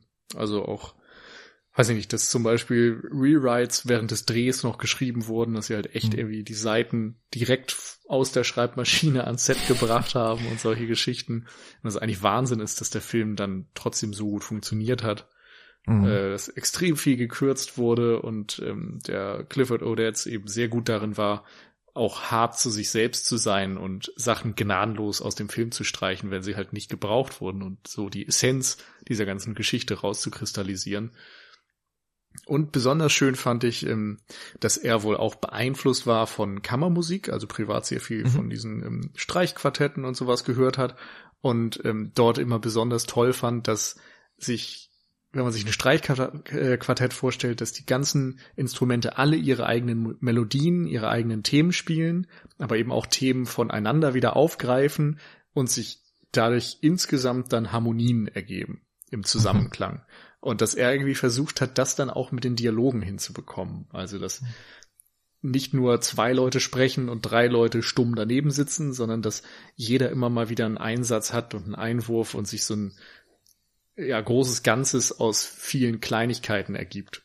Was, glaube ich, auch bei der ersten Szene mit Burt Lancaster, wo er ja. Politiker und der, der ähm, Schauspielerin Mistress quasi sitzt. Ja, ah, nee, genau. Sängerin ist sie, glaube ich. Ja, ja, ja, Sängerin, genau. Und wo dann Tony Curtis dazu ja. kommt. Die Dynamik in dieser Szene ist halt super und ich glaube, zum Teil liegt es daran, dass immer mal jemand anders wieder einen Einwurf hat und einen Einsatz. Also ganz spannend, äh, von wo dann diese Gedanken manchmal herrühren, auch wenn das natürlich, äh, ja, andere Filmemacher auch aus anderen Gründen schon so praktizieren. Ja, aber ähm, dieses, ich meine, es gibt ja ganz häufig so eine Anekdote von wegen, ne, der Film war noch gar nicht fertig geschrieben, aber sie mussten schon drehen und dann wurde so währenddessen geschrieben. Aber ganz häufig ist es eigentlich, ähm, dass das in gerade so Bonusmaterial oder in Audiokommentaren dann auch eingewandt wird, um halt quasi zu entschuldigen, warum es dann nicht so äh, oder quasi auch, also entweder das zu entschuldigen oder es wird dann so in Texten, die quasi darüber ähm, auch von externen geschrieben werden, auch häufig dann als ein ähm, als ein Einwand oder als eine Erklärung, als Erklärungsversuch zumindest dann genommen, warum Filme nicht so rund sind. Und hier wäre mir das halt überhaupt nicht aufgefallen, weil ich hm. vielleicht eben auch einfach dadurch, weil alles so schnell geht. Also ich bin mir nicht immer sicher, ob alles logisch irgendwie ist, ob das, ähm, aber es, es äh, geht so schnell von einer Szenerie in die nächste, dass sich mir die Fragen gar nicht stellen. Also ähm, der Film macht das einfach sehr gut, auch mit seiner, äh, mit seinem Rhythmus, dass ich als Zuschauer da durchgeleitet werde und ich gehe halt einfach mit und ähm, habe überhaupt nicht die Zeit, weil jetzt schon wieder was Neues kommt, um das davor zu hinterfragen. Und ähm, also das klingt jetzt vielleicht auch, also man kann das dem Film jetzt sicherlich auch als eine Kritik irgendwie entgegenbringen, aber das meine ich tatsächlich nicht so. Ähm, ich, ich weiß es tatsächlich nicht, ob da vielleicht dann einiges ähm, quasi vertuscht wird oder so. Ähm, wenn es gemacht worden wäre, dann haben sie das super gemacht. Und wenn nicht, dann ist das einfach nur ein Film, der mich wahnsinnig gut mitgenommen hat. Und das, wir reden hier von einem Film von 1957, hm. äh, wo ja auch ganz viele Personen ganz häufig auch berechtigterweise sagen, Filme, die so von 1980 gedreht wurden, die haben so einen ganz anderen Rhythmus als das, was heutzutage ist. Und da würde ich jetzt tatsächlich sagen, guckt euch diesen Film an, denkt ihn euch in Farbe, und er ist ja auch schon in Breitbild, ja, ist ja schon 16 zu 9 gewesen. Also der hat, der wirkt auf mich wahnsinnig modern schon. Allein durch diese Erzählweise. Obwohl er jetzt, also er macht jetzt irgendwie nichts Besonderes ähm, in der Dramaturgie, jetzt wie Citizen Kane zum Beispiel, der ja als dieser Beginn dieses, dieser modernen Erzählweise im Kino äh, gilt.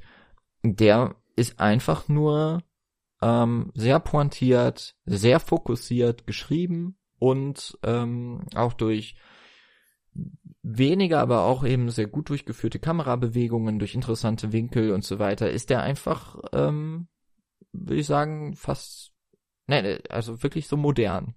Ich würde sagen, der mhm. steckt da nicht gegen heute, heutige Filme irgendwie zurück. Ja, ich denke auch, also solange man sich irgendwie darauf einlassen kann, dass es eben so ein klassischer Film ist, was so die Figuren angeht. Mhm, also stimmt. wer auf starke Frauenrollen Wert legt, ja, Abstriche machen.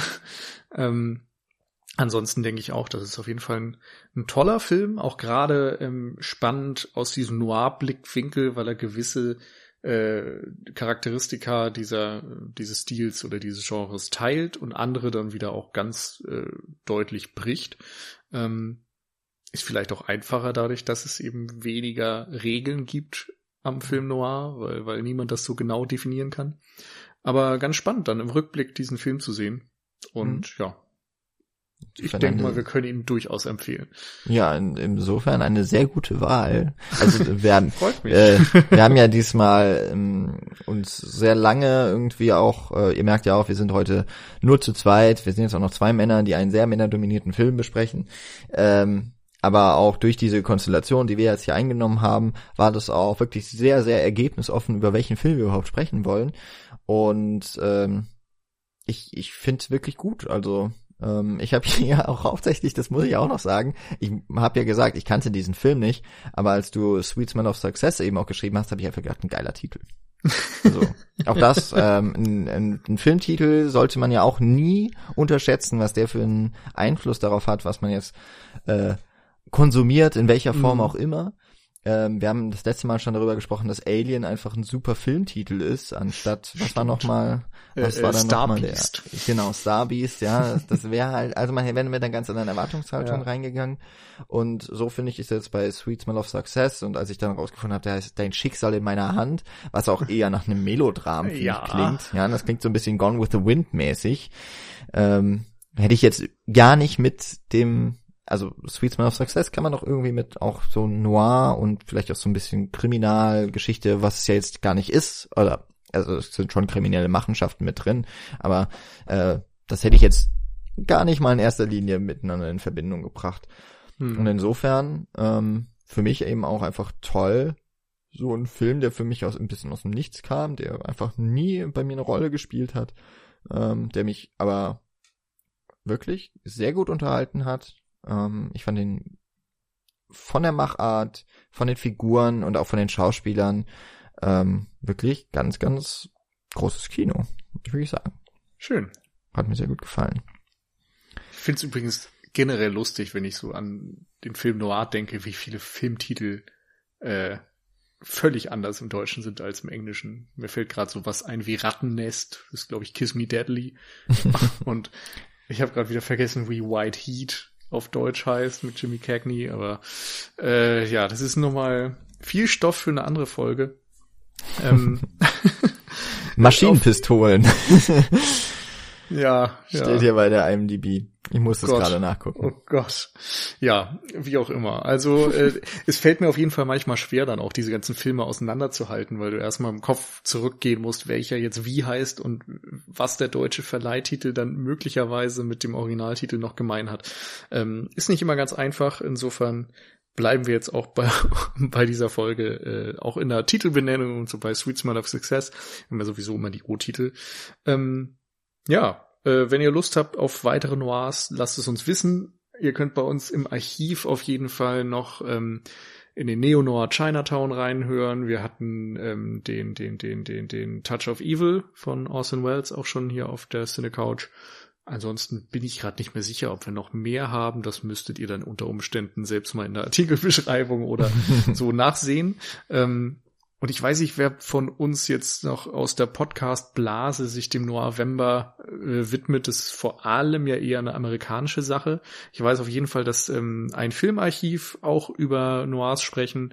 Die hatten passenderweise auch schon im Horror Oktober mit Night of the Hunter einen Film, der durchaus auch als Noir gewertet werden kann und jetzt kürzlich Out of the Past von Jacques Tourneur, den wir beide, glaube ich, noch im Studium gesehen haben. Ja, genau. Das war, eine, das war glaube ich, sogar in der Filmgeschichtsvorlesung.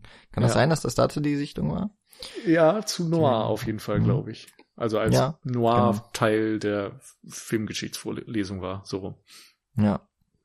Also nicht der, äh, nicht The Maltese Falcon, den man vielleicht so als allererstes, äh, ja, den man vielleicht als allererstes denkt, oder? Das so war ja oft so, dass, dass wir nicht die, den A-Film gesehen haben, den sowieso schon alle gesehen haben, sondern eher gesagt wurde, naja, wir zeigen euch jetzt mal einen, der auch sehr stellvertretend ist, aber den ihr nicht sowieso schon kennt.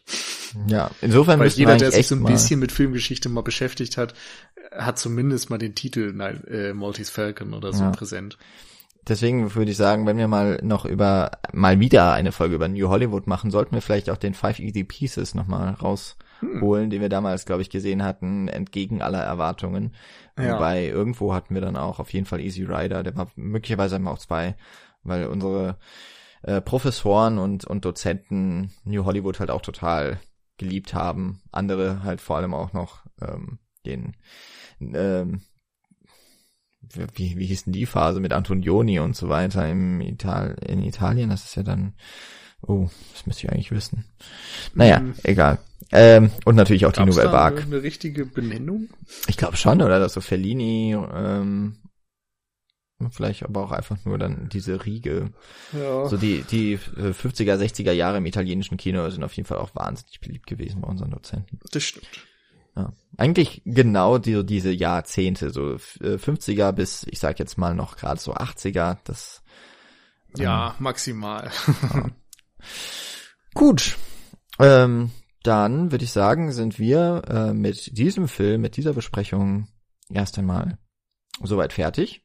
Hat mir sehr viel Spaß gemacht, aber ähm, auch wenn wir natürlich die ähm, unsere Folgebezeichnung ähm, wie immer eigentlich dem Originaltitel entlehnen, da wir diesen Film ja wirklich ähm, jedem auch ans Herz legen wollen. In Deutschland werdet ihr Sweet Smell of Success wahrscheinlich einfacher finden unter dein Schicksal in meiner Hand. Ist hier zum, also auf jeden Fall auch auf DVD äh, erschienen. Ähm, man kann ihn, glaube ich, relativ wenig, also man hat wenig Auswahl, wenn man ihn streamen möchte, auf legale Art und Weise natürlich. Ähm, ich glaube, da ist er tatsächlich nur bei ähm, Apple bislang erschienen. Und ich bin dann jetzt auch über den amerikanischen Store gegangen, weil ich mir sehr unsicher war, ob die Originalsprachfassung dabei war. Ähm, du kannst die Criterion sehr empfehlen, habe ich jetzt schon mitbekommen. Aber die gibt's genau. wahrscheinlich noch nicht mit Region Code B, oder? Richtig, weil der Film in England von Arrow Academy veröffentlicht ah. worden ist und ich gehe davon aus, dass die auch eine sehr schöne Fassung bereitgestellt haben. Ich kann jetzt halt bei den Boni ähm, und äh, dem Booklet und so weiter nur die Criterion loben, aber qualitativ seid ihr mit Sicherheit bei der Arrow Academy Blu-ray auch sehr gut aufgehoben.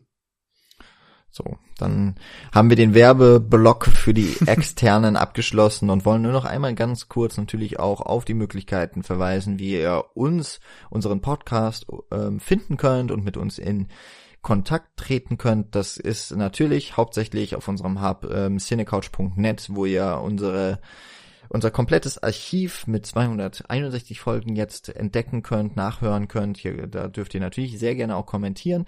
Ähm, wir sind auf Facebook nicht mehr ganz so aktiv, aber dort findet ihr zumindest auch immer ähm, die, die Benachrichtigung über neue Folgen, also facebook.com slash Cinecouch und natürlich bei Twitter, wo ihr nicht nur uns als Cinecouch findet, sondern eben auch unter dem Hashtag November verfolgen könnt, was andere Personen noch so gucken. Und äh, du hast es eben schon genannt, es gibt auch schon die eine oder andere weitere Folge, wenn wir euch jetzt Lust gemacht haben auf ja, das Genre, den Filmstil, den Film Noir, wie auch immer man ihn bezeichnen und benennen möchte.